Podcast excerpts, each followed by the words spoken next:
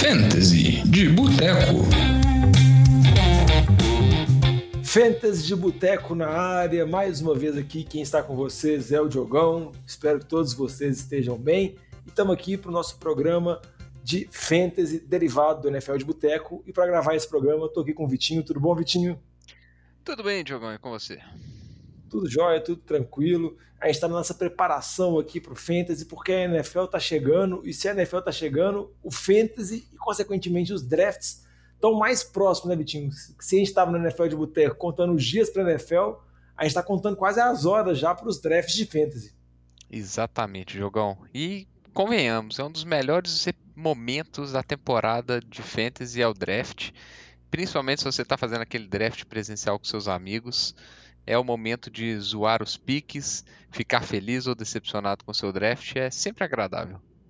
Exatamente, é um momento muito divertido, mas além da diversão também tem que ter muita preparação, porque impacta muito em como que vai funcionar o seu time em toda a temporada. Então, para você ficar bem preparado, escuta os últimos nossos podcasts. A gente fez previews, tanto de running backs quanto de wide receivers, dois programas especiais, estão aí no nosso agregador de podcast. Dá uma escutada, se prepara, porque nesse programa a gente vai falar sobre QB e sobre Tyrande. Então, a gente vai passar por todas as posições, vamos falar de vários jogadores. Então, muita informação e tendo alguma dúvida, querendo fazer algum tipo de questionamento, vou escolher tal jogador ou aquele, por onde que pode entrar em contato com a gente, Vitinho? Manda sua mensagem para a gente nas redes sociais, Instagram, Twitter, Facebook, no arroba NFL de Boteco, ou então manda um e-mail para a gente no nfldeboteco.gmail.com, lembrando, como sempre, o Boteco com U. Exatamente. Então vamos começar. Vamos primeiro fazer o preview de QBs. Afinal, quarterbacks é a posição que a gente mais gosta no futebol americano, é a posição que chama mais atenção, é a posição que geralmente a maioria dos fãs sabe o nome dos jogadores, sabe o time que eles estão, sabe a carreira deles. Mas em Fantasy Vitinho acaba que muitas vezes essa posição não é tão valorizada assim. E eu queria que você começasse explicando assim como que é essa, essa visão panorâmica da posição, como que isso influencia em ligas que têm pontuações diferentes. Pode dar uma geral aí sobre QBs e o Fantasy. Bom, a QB normalmente, a maioria das ligas, é, é uma posição que você só escolhe um no seu time. Então, considerando que a gente tem, vamos falar assim, 32 quarterbacks titulares, não que sejam 32 confiáveis, né? Mas considerando que a gente tem 32 quarterbacks titulares, normalmente uma liga com 12 ou com 14 pessoas com QB só, normalmente há uma, um volume grande de QBs que você, vamos falar assim, está satisfeito, está ali confortável em escalar.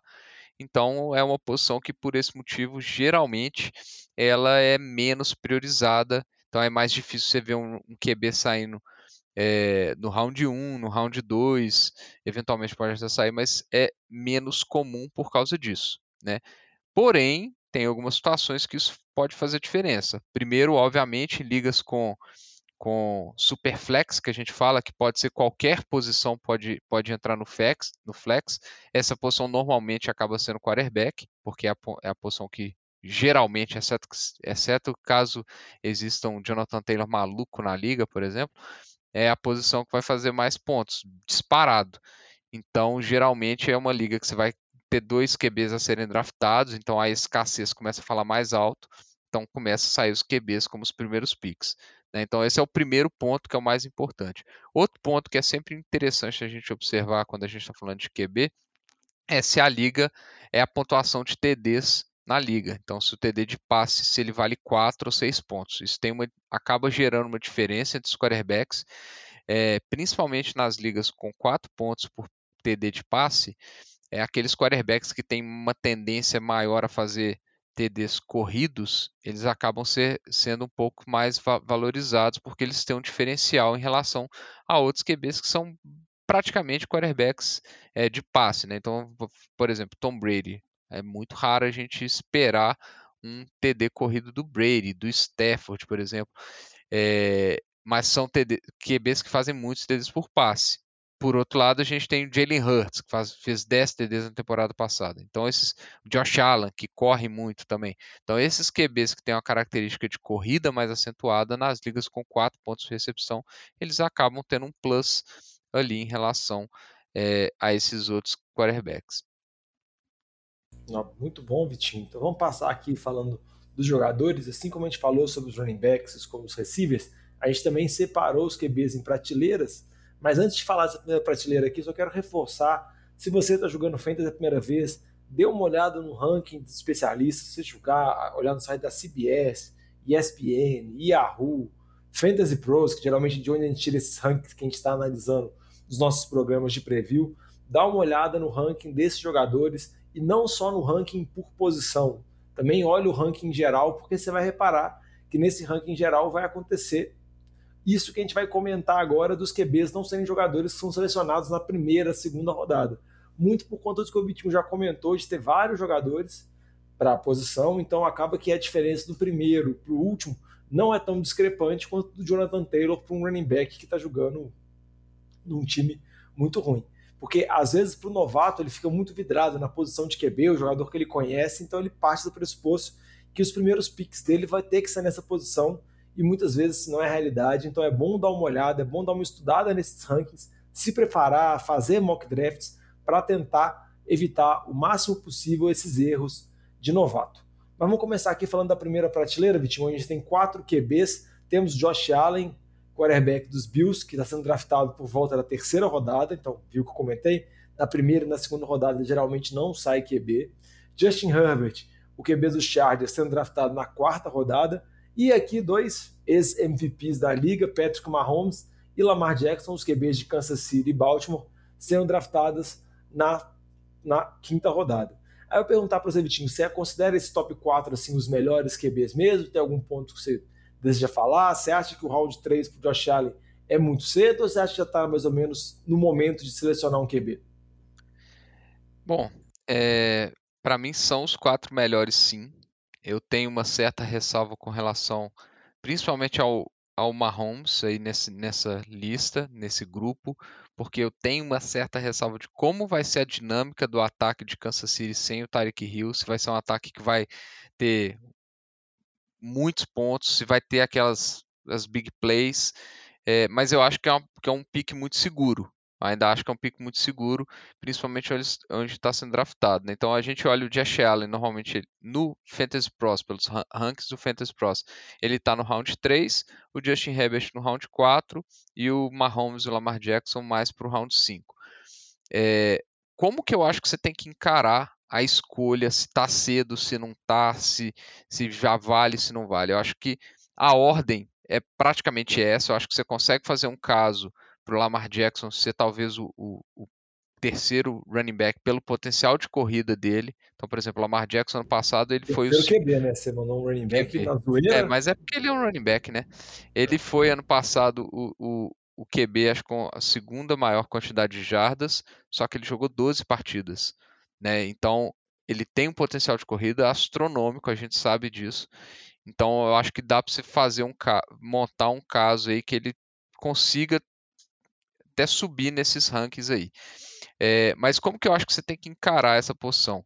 É comparando com quem está sendo normalmente comparado ali e qual que é a necessidade do seu time naquele momento. Então, por exemplo, o Josh Allen no, no terceiro round, ele está sendo draftado normalmente no mesmo range daquele grupo de wide receivers que a gente comentou no último programa, Jogão, que é o grupo que eu adoro, que é o Pittman, Kina Allen, Mike Williams, Sutton, DJ Moore, que eu acho que é um grupo com altíssimo potencial.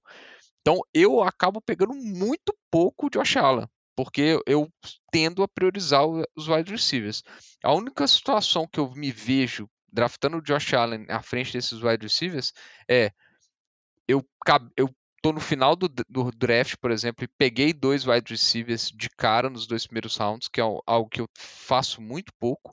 Então, por exemplo, peguei o Jamar Chase no round 1 e Stephon Diggs no round 2. Não tem por que eu pegar um wide receiver no round 3 e já travar minha posição de receiver, que normalmente é a posição que você tem uma maior flexibilidade de escolha. Então, aí, e como eu odeio os running backs que estão nesse range, que é basicamente o Zeke, que está sendo draftado aí próximo desses wide receivers, e eu não gosto do Zeke, já cansei de falar, então é um cara que faz sentido eu, draftar. Outra situação que eu vejo draftando Josh Allen e ligas com 10 jogadores só. Por quê? Porque em ligas com 10 jogadores, você vai, se você joga em alguma, você repara que os times acabam ficando muito bons. Então, normalmente, você precisa de ter uma posição muito diferencial em relação aos outros jogadores. Então, por exemplo, nessas ligas eu prefiro draftar quarterback um pouco mais cedo, um tight end é, ou Kelsey ou Mark Andrews um pouco mais cedo do que normalmente eles são draftados nas ligas de, do, de 12 jogadores ou de 14 jogadores. Então eu acho que você tem que sempre comparar com quem está saindo para ver se você está confortável. Se para mim, o quarterback ele é sempre a segunda opção, basicamente. Se eu não gosto das opções de running back, não gosto das opções de wide receiver, principalmente no início do draft, assim, aí eu começo a olhar para os running backs. É o que normalmente acontece mais com o Justin Herbert ou com o Lamar Jackson para mim. Justin Herbert menos, porque ele está sendo draftado, ele pode estar tá sendo draftado ali perto desse grupo ainda, dependendo de como o draft se desenrola. É, mas o, o, o, quando a gente olha os running backs, a gente já começa a cair numa categoria que não me agrada, de Montgomery, Etienne, é onde está sendo draftado o DK Metcalf, por exemplo. Então, assim, não me eu começo a olhar mais para o Justin Herbert. É, o mesmo pro, no caso do, do Mahomes, do Jackson, acho que no quinto round você já começa a montar um caso para eles, porque eu acho que são QBs que podem alcançar ali a marca de mais de 350 pontos de fantasy, normalmente. Né? Ano passado, que, e é por isso que o QB no, normalmente não é muito focado, a gente tem um volume, um, uma gama de quarterbacks que está ali entre 330, 320 pontos e 300 pontos de fantasy, que ela é, vamos falar assim, ela tem uma, uma tem um volume grande de quarterbacks que pode alcançar essa marca. É, então, por exemplo, quando a gente vê os rankings, o terceiro quarterback do ano passado foi o Tom Brady. E o Tom Brady hoje ele está sendo draftado como, sei lá, o oitavo, nono quarterback. E ainda assim ele teve um ano absurdo, tá? Ele foi bem acima, é, foi melhor que Mahomes, etc. Outros QBs que tiveram nesse range de 330 mais ou menos e 300 pontos. A gente tem o Deck, a gente tem o Aaron Rodgers, você tem o Matthew Stafford, que são QBs que não estão sendo draftados lá em cima. Então, por isso que a posição de QB ela acaba não sendo tão valorizada. O que você tem que tentar acertar é o QB que vai ter esse diferencial, esse plus. É qual que é o QB que ou, ou, ou outra visão, qual que é o QB que tem menos é, que tem um, um, piso melhor que assim, garantidamente ele vai chegar ali nessa, nesse range de 300 pontos, etc. Então acho que esses quatro eles estão bem garantidos, eu acho que são bem tranquilos eles chegarem, a menos que aconteça alguma lesão, que foi o caso do Lamar do ano passado. É, então eu acho que onde eles estão sendo draftados está ok, mas eu sempre é, olho frente a quem eu posso draftar eles, porque por, porque o QB nunca é minha primeira opção de, de draft, é muito raro, a menos que eu esteja com o meu time fechadinho ali e tal, é muito difícil eu colocar o QB como a primeira opção para ser draftado para mim. Ah, essa estratégia que o Vitinho comentou, eu concordo muito com ela, de sempre analisar os jogadores que estão disponíveis naquela posição, mais ou menos naquele range onde você vai draftar, e caso chegue, não chegue nenhum dos jogadores que você deseja, caso por conta de seleções anteriores ou como o draft veio se desenvolvendo, às vezes o QB se torna como uma segunda opção, uma opção de segurança, mas eu também adoto essa estratégia e para complementar essa estratégia, geralmente eu vejo até mais ou menos qual QB que eu me sentiria confortável em escalar. Porque também você não pode ficar deixando passar, passar, passar, passar, e quando você vê, você pode estar numa situação desesperadora, muitas vezes terminando com um QB que você não deseja. Mas geralmente sempre vai ter 12, 10 QBs pelo menos, que você fica confortável de escalar, então vale a pena ficar mapeando essa situação e sempre mapeando jogadores que eles estão saindo lá para poder comparar e não necessariamente comparando QB com QB, porque como o Vitinho disse, acaba que a diferença fica muito pequena. Vamos passar aqui para a segunda prateleira, onde a gente já tem agora mais cinco QBs sendo selecionados. Nós temos o Kyler Murray, QB de Arizona, sendo, sendo selecionado no round 5. O Jalen Hurts, QB de Filadélfia, que tem uma expectativa muito alta, o Vitinho vai falar sobre ele, sendo selecionado no round 6, o Joe Burrow de Cincinnati no round 7, Tom Brady, veteraníssimo, no, também no round 7, e o Russell Wilson, que mudou de Seattle para Denver, também sendo selecionado no round 7. Aí eu vou perguntar para você, Vitinho, desses cinco QBs que eu falei aqui, algum você vê ele com potencial maior para ser top 3, top 2, até top 1 QB do Fantasy nessa temporada? Bom, considerando que o, o Kyler Murray ele teve um, um range no ano passado que ele foi ali o, o QB 1, 2 até acho que a sétima semana da temporada. E aí ele começou a ter um, um downgrade muito grande por questões de físico, lesão, etc. Então, é, se a gente olhar só esse período, ele teria esse potencial, é, exceto pelo fato que o, a principal arma ofensiva do time de Arizona está suspensa. Então, por causa disso, eu meio que descartaria o Kyler Murray com esse potencial de, de ser esse top 1 aí, igual você está falando. O outro cara que a gente pode colocar, que tem um, um, um potencial de breakout aí, Diogão, para mim é o Jalen Hurts. É, muito porque a gente viu que ele corre muito com a bola, então ano passado ele quase alcançou as 800 jardas, liderou a NFL é, entre os quarterbacks correndo com a bola. É, porém, ele tem uma limitação no jogo aéreo, que é uma a tendência de evolução. A expectativa de evolução do Jalen Hurts é no jogo aéreo, é, com o A.J. Brown no time, é, e mais propriamente a evolução dele mesmo. Então, se ele conseguir evoluir, conseguir passar ali das marcas, chegar próximo da marca de 4 mil jardas aéreas. Ano passado ele terminou com 3.100. Mas principalmente se ele aumentar o número de TDs aéreos, ano passado ele ficou só com 16. Ele foi muito mal. Ele teve a mesma quantidade de TDs aéreos que o Lamar Jackson teve em 12 jogos. Então acho que se ele tivesse evolução no jogo aéreo, ele tem sim o potencial de subir bastante, porque acima dele é basicamente o Josh Allen, o único que tem o potencial de ter. O único que tem o mesmo potencial terrestre em relação ao ano passado, tá? Que eu tô falando. O, o Lamar Jackson, obviamente, tem o mesmo potencial terrestre. Então, assim, qual que é a expectativa do Jalen Hurts? Se ele tiver um jogo aéreo evoluído, ele tem a chance de ter uma temporada, vamos falar assim, próxima do, do que foi o Lamar Jackson naquele ano absurdo dele. A expectativa que se cria em cima do Jalen Hurts é essa. Então, ele, para mim, é o QB desse grupo que tem o maior potencial de chegar ali para disputar as cabeças com o Josh Allen, com o Josh Herbert, etc. É, eu concordo com você. O Kyler Murray eu vou falar dele um pouquinho mais para frente no nosso programa, que vai ter um destaque especial. Mas o Hurts eu acho que é o que tem realmente o maior potencial. Eu vi uma estatística desde que o Hurts virou titular na Filadélfia, você pegar os números dele no Fantasy, os números dele são muito similares com o Patrick Mahomes. Então, não estou comparando os QBs na vida real, mas estou falando que em termos de fantasy, ambos acabam produzindo pontuações muito parecidas. E você está falando, às vezes, de um cara que está saindo uma, duas rodadas de diferença do Mahomes. Então, acho que vale a pena apostar no Hurts, igual o Vitinho comentou, né? Ele está numa curva ascendente e no caso do Mahomes, a gente sabe do potencial dele, sabe da qualidade dele, mas tem a dúvida por conta da saída do Tarek Hill. Outro jogador também que eu queria destacar, que também vive tendo, vive, vive esteve sempre com altos e baixos ao longo da carreira em termos de fantasy é o Russell Wilson. Acabava que ele oscilava muito naquele ataque de Seattle, onde tinha momentos na temporada onde ele ia muito bem, e outros momentos onde o ataque terrestre funcionava muito, o Russell Wilson praticamente não dava passe. Vamos ver agora como que ele vai desempenhar nesse ataque de Denver. Tenho boas expectativas, né? Porque tudo leva a crer que vai ser o Russell Wilson vai poder comandar o ataque, vai poder utilizar as armas, o Jerry Judy, o Cortland Sutton, até o Javonta Williams poder potenciar esse, esse, ataque de Denver, aí eu acho que a gente vai conseguir ter uma produção mais constante do Russell Wilson, mas desse grupo todo, eu também concordo que o Jalen Hurts é quem tem o potencial maior.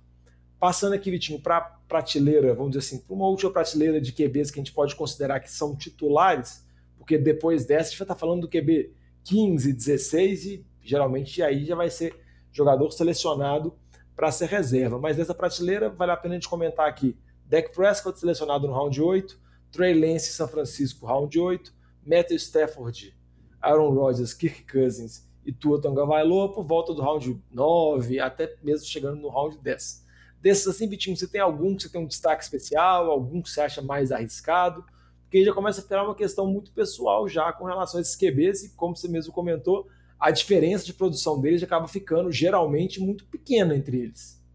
É, igual eu comentei, esse grupo de QBs aí, até misturado um pouco com, com os QBs do final do grupo anterior, né, com o Burrow, até o Brady, eu acho que ele pode cair da produção que ele teve ano passado e do Russell Wilson, acho que todos esses que você comentou, é, exceto o Tua, tá? Vamos tirar o Tua de lado aí, porque eu tenho ressalvas consideráveis com ele, eu acho que são QBs que vão estar tá nesse range ali acima de 300 pontos, entre 330 e 300 pontos. Todos eles têm esses potenciais. É, então, se eu fosse apostar, quem que eu apostaria? Eu apostaria no Trey Lance, porque para mim é o cara que pode ter, é, vamos falar assim, se tudo der certo, é o cara que vai correr mais com a bola. Eu acho que ele pode chegar ali com as 800 jardas terrestres na temporada. E se funcionar, ele que é um QB que gosta de dar muitos passes no longos, né? É, se ele acertar isso dentro do ataque de, de, São Francisco, que é um ataque que a gente sabe tem potencial, é, bom, ele é o que tem talvez o maior upside desse grupo. Óbvio, ele tem também o maior risco desse grupo. Então, eu não tenho nenhum problema em draftar o Trey hoje é, no final da oitava rodada, por exemplo. Mas, quando eu faço isso, normalmente eu estou draftando algum outro QB junto com ele, seja o Kirk Cousins ou Matthew Stafford, se ele está caindo muito.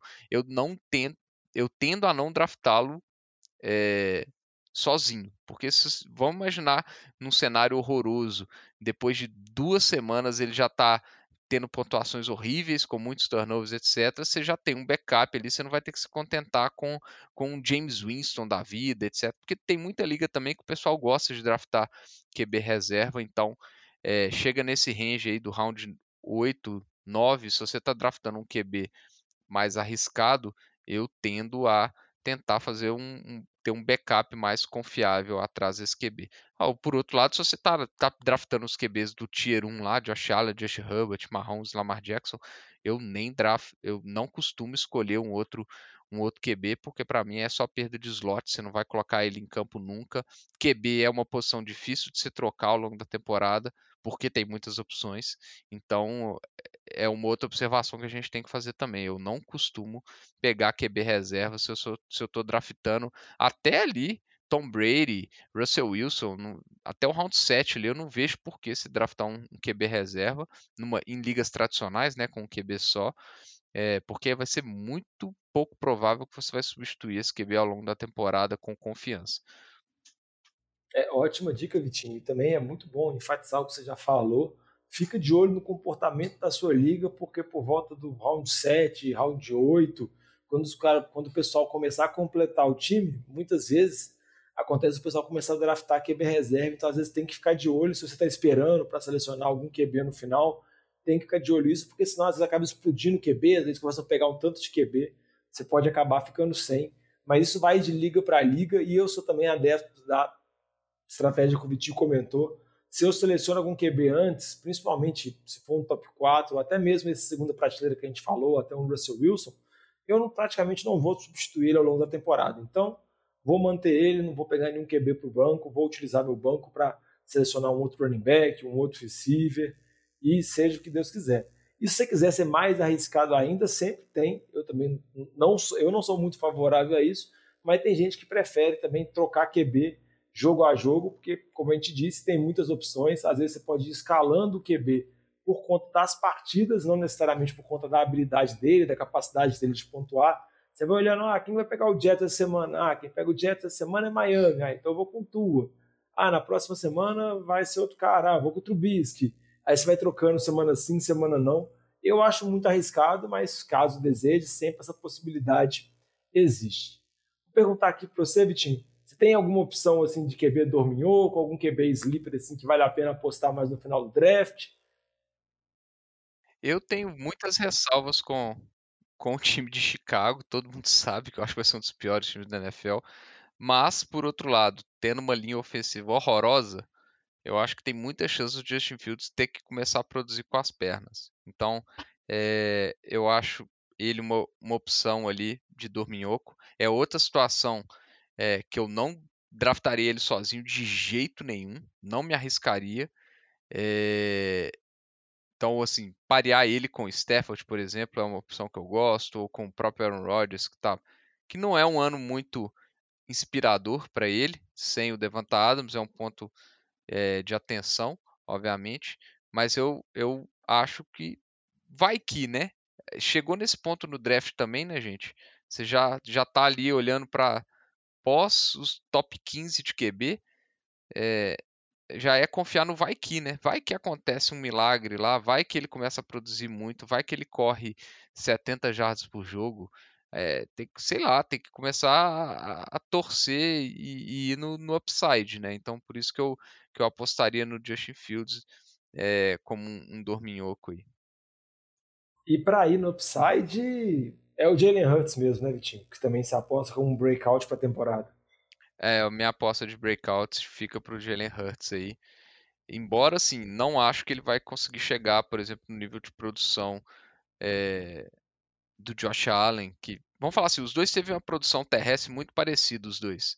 E o Josh Allen teve 1.300 jardas a mais que o Hurts ano passado e 20 TDs a mais aéreos. Eu não acho que o Hurts vai chegar nesse, nesse nível de produção, mas eu acho que ele consegue beirar as 4 mil jardas e, e, chegar ali a 25 TDs, mais ou menos, o que já coloca ele é, numa categoria bem melhor do que ele foi ano passado. É, a minha sugestão, assim, minha aposta de breakout é um convite que até já falou, muito arriscado. Geralmente seleciono ele junto com outro QB, mas eu acho que se der certo, é um baita se. Tomara que o jovem não me escute essa parte se der certo. É o Trey Lance São Francisco. Acho que tem muitas armas ofensivas. Kiro, Dibu Samuel, Brandon Ayuk, sendo comandado lá pelo Shanahan, tem a capacidade de correr, tem o braço forte. Então, acho que se ele acertar, ele pode ser um QB muito importante em termos de fantasy, produzir muitos pontos. Então, acho que é uma aposta que vale a pena ficar de olho, assim, dependendo do round 8, round 9, assim, se o Trey Lance estiver por lá, acho que vale a pena draftar. Com relação ao bust, a minha aposta de bust, um jogador que eu não estou muito confiante para a temporada, é o Kyler Murray. Não quando vídeo da capacidade de potencial desse QB, mas é por conta da situação. O Vitinho já comentou a suspensão do DeAndre Hopkins fora da primeira metade da temporada. Quando ele saiu na temporada passada, o Kyler Murray caiu muito de produção, teve uma queda absurda, ele era um dos QB número um do Fantasy, e na segunda metade da temporada caiu muito. E então se tem na primeira metade da temporada, sem o DeAndre Hopkins, e a segunda metade da temporada do Kyler Murray, a gente tem o, o retrospecto dele né, NFL, que ele sempre cai de produção, geralmente sempre está convivendo com lesões, eu não vejo nenhum bom cenário nem na primeira metade, nem na segunda, mesmo com a chegada do Hollywood Brown. Não acho que esse ataque de Arizona vai conseguir se desenvolver muito mais sob o comando do Kingsbury. Então, minha aposta de Bush, assim, não acho que vai ser terrível, que você vai colocar ele no banco, nada do tipo. Eu acho só que você poderia selecionar um jogador de outra posição mais interessante no round 5, onde o Kyler Murray está sendo draftado. E para você, Vitinho, algum bust? É, o Bush que eu tenho é mais pela, pela posição que ele está sendo draftado e pelo fato dele estar sendo draftado à frente, normalmente um round, um round e meio à frente de jogadores que eu acho que vão ter produções muito parecidas com ele. É, para mim, é o Joe Burrow. Não é que eu não gosto dele, é, mas eu acho assim, ele está sendo draftado normalmente, acho que no início do, do sétimo round. É, e assim, não, não tem por que eu draftar ele no início do sétimo round se eu tenho até no final do sexto, tem, tem locais que ele está sendo draftado no, no, no, final do sexto. É, para mim, a performance dele pode ser muito parecida aqui do, do Stafford, que do Deck, que do Wilson, do que o Brady, que estão sendo draftados bem depois. É, igual falei, um round, um round e meio depois. Então não vejo não vejo porquê. Acho que a produção do, do, do Burrow ano passado acho que é o que pode se esperar dele. Eu não acho que ele vai chegar na produção nível é, Herbert para fazer toda essa diferença que que compensa. Ele não é um jogador que corre, corre muito pouco. O Herbert ainda tem, ele tô falando do Herbert porque foram os dois QBs do mesmo ano, né? O pessoal acaba comparando os dois. O Herbert ele tem uma produção um pouco maior com as pernas é, e ele tem uma dinâmica de passes um pouco melhor, então ele acaba produzindo mais jardas do que o Burrow. O Burrow para mim ele está numa, numa categoria que se enquadra muito com esses outros jogadores que eu comentei. Então não vejo por que draftar o Joe Burrow um round na frente do Brady do que o Stafford, por exemplo. Bom ponto, Vitinho. Vamos passar agora para outra posição, vamos falar dos Tyrants, que, posso falar a verdade, é uma posição bem complicada assim, para dizer o mínimo, porque ano sempre após foi, ano. Sempre, sempre será a posição fedorenta. Sempre é, será a posição fedorenta. fedorenta. Você sempre tem os jogadores tops, que são geralmente selecionados nas primeiras rodadas, mas depois fica muito difícil confiar, fica um tiroteio na escuridão, assim, tentando acertar alguma coisa. Mas você tem alguma dica com relação a essa posição? Alguma ressalva com relação a tipo de liga? Bom, acho que só para comentar a primeira surpresa aí que aconteceu essa semana nos ranks do Fantasy Pros, o Mark Andrews ultrapassou o Travis Kelce como, como Tyrande 1. É, eu ainda prefiro o Travis Kelce do que o Mark Andrews, principalmente pelo potencial que o Kelce vai ter de aumentar um pouquinho os targets dele ali com a ausência do Tyreek Hill. Pode falar, ah, mas o Kelsey vai ser mais bem marcado, etc. Mas ainda assim, eu acho que vai ter mais targets. Eu acho que o, o, o, os outros wide receivers ali não vão conseguir, é, não vão ser tão confiáveis. O Patrick Mahomes não vai ter o mesmo nível de confiança que ele tem é, com o Travis Kelsey com os outros. Mas, enfim, acho que os dois são farinha do mesmo saco. Os dois vão ter um volume alto de targets, de recepções, de TDs. É, então acho que os dois são as opções mais óbvias para mim estão numa categoria à parte, né? É, em ligas com pontos por recepção, eu acho que o próximo nome que aparece aí é, acaba sendo o Kyle Pitts, é um Tyrant que acaba joga como como wide receiver na maioria das vezes. Pode ser que isso mude um pouco esse ano é, com a chegada do Drake London, mas uma coisa que a gente pode falar é o Kyle Pitts ano passado ele teve um TD. E eu acho que esse número que vai ser a grande diferença do Kyle Pitts. Ele, ele foi o junto com Kelsey e Andrews, os únicos, os únicos que bateram a marca de mil jardas. É, só que a diferença entre eles foi que os outros dois tiveram nove TDs e o Pitts teve um TD. Então acho que a grande chance do Kyle Pitts aí, que é o terceiro que normalmente está sendo draftado, que está caindo no round 3, é, é, dele aumentar esse número de, de, TDs, que eu acho que pode acontecer. Não acho que ele vai chegar a 9, 10, mas eu acho que ele pode chegar a 5, 6, o que já transforma ele, é, já transformaria ele no, no Tyrant 3 do ano passado, por exemplo. É, é só para reforçar aqui, esse primeiro tiro aqui, então a gente está falando desses três Tyrants que o Vitinho comentou, o Mark Andrews, Travis Kelsey e o Kyle Pitts. O Mark Andrews e o Kelsey saíram no segundo round, o Kyle Pitts saindo no terceiro round e essa é a primeira prateleira do Fantasy Pros, assim, e a gente pode falar que esses são os talentos realmente mais confiáveis, podem ser jogadores diferenciais, né, Vitinho? Porque eu acho que depois disso começa a ficar mais aposta, né? É, aí começa, né, assim, tem, tem dois, dois nomes aí que são mais nomes, na minha opinião, acho que tem que ter bastante receio, os próximos dois que aparecem na lista, o Kittle e o Waller, é, o Kiro hoje ele está saindo no round 4 e o Waller está saindo no round 5.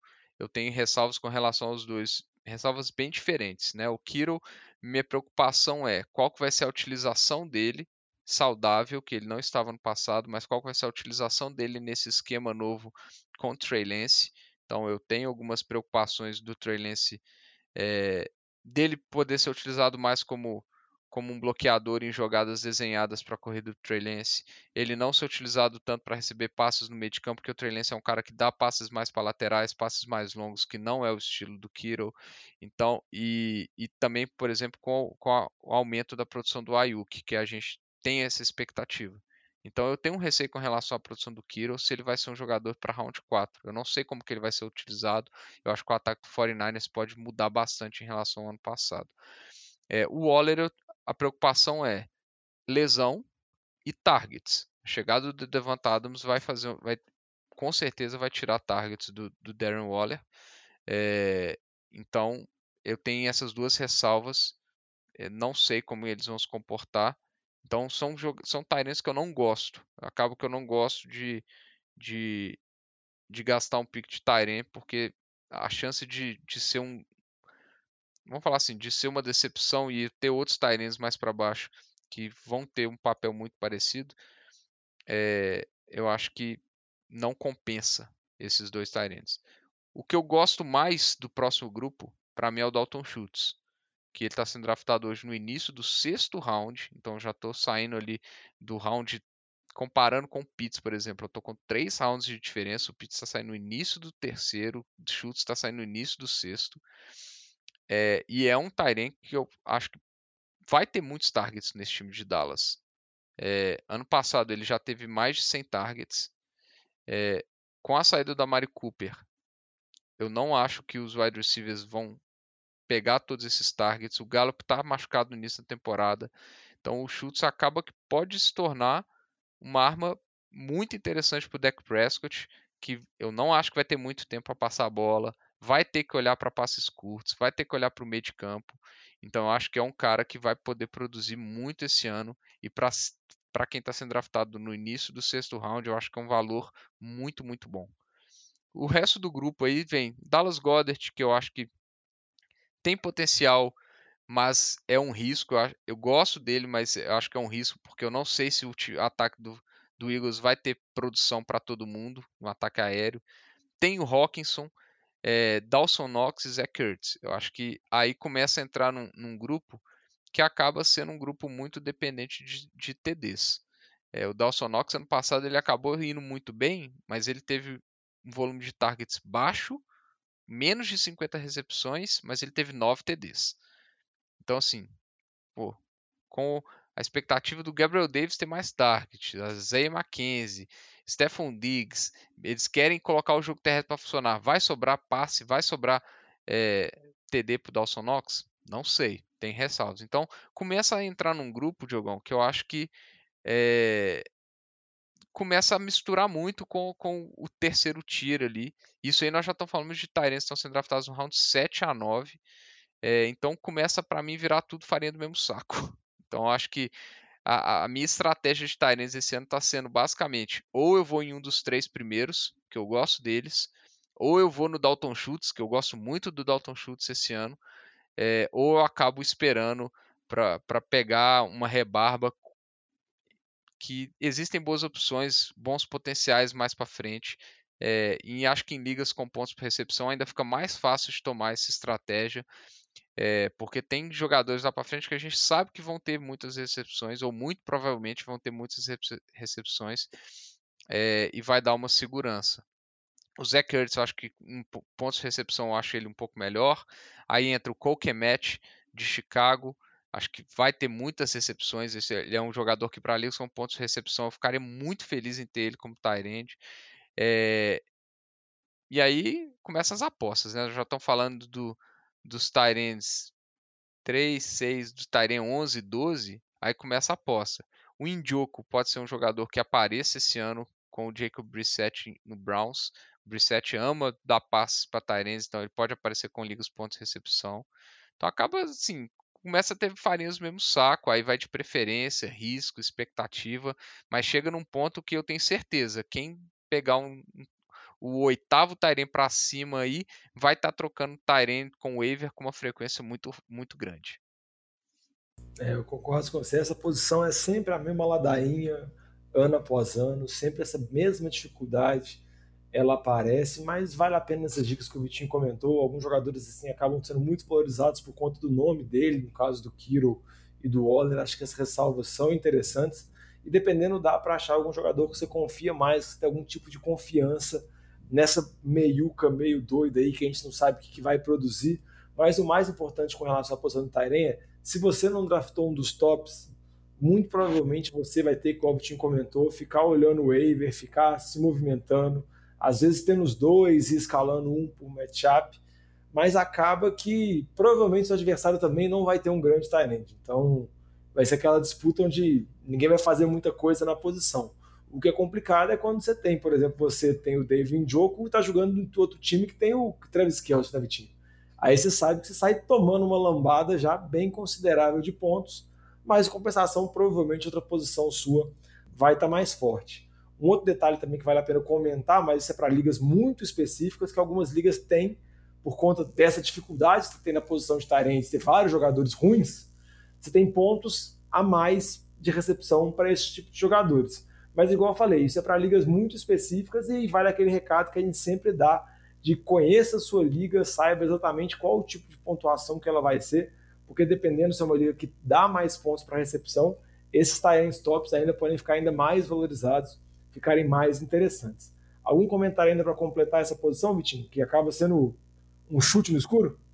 É, só para colocar algumas, algumas opções, alguns jogadores que eu acho que vale a pena observar, talvez draftar com uns late round picks.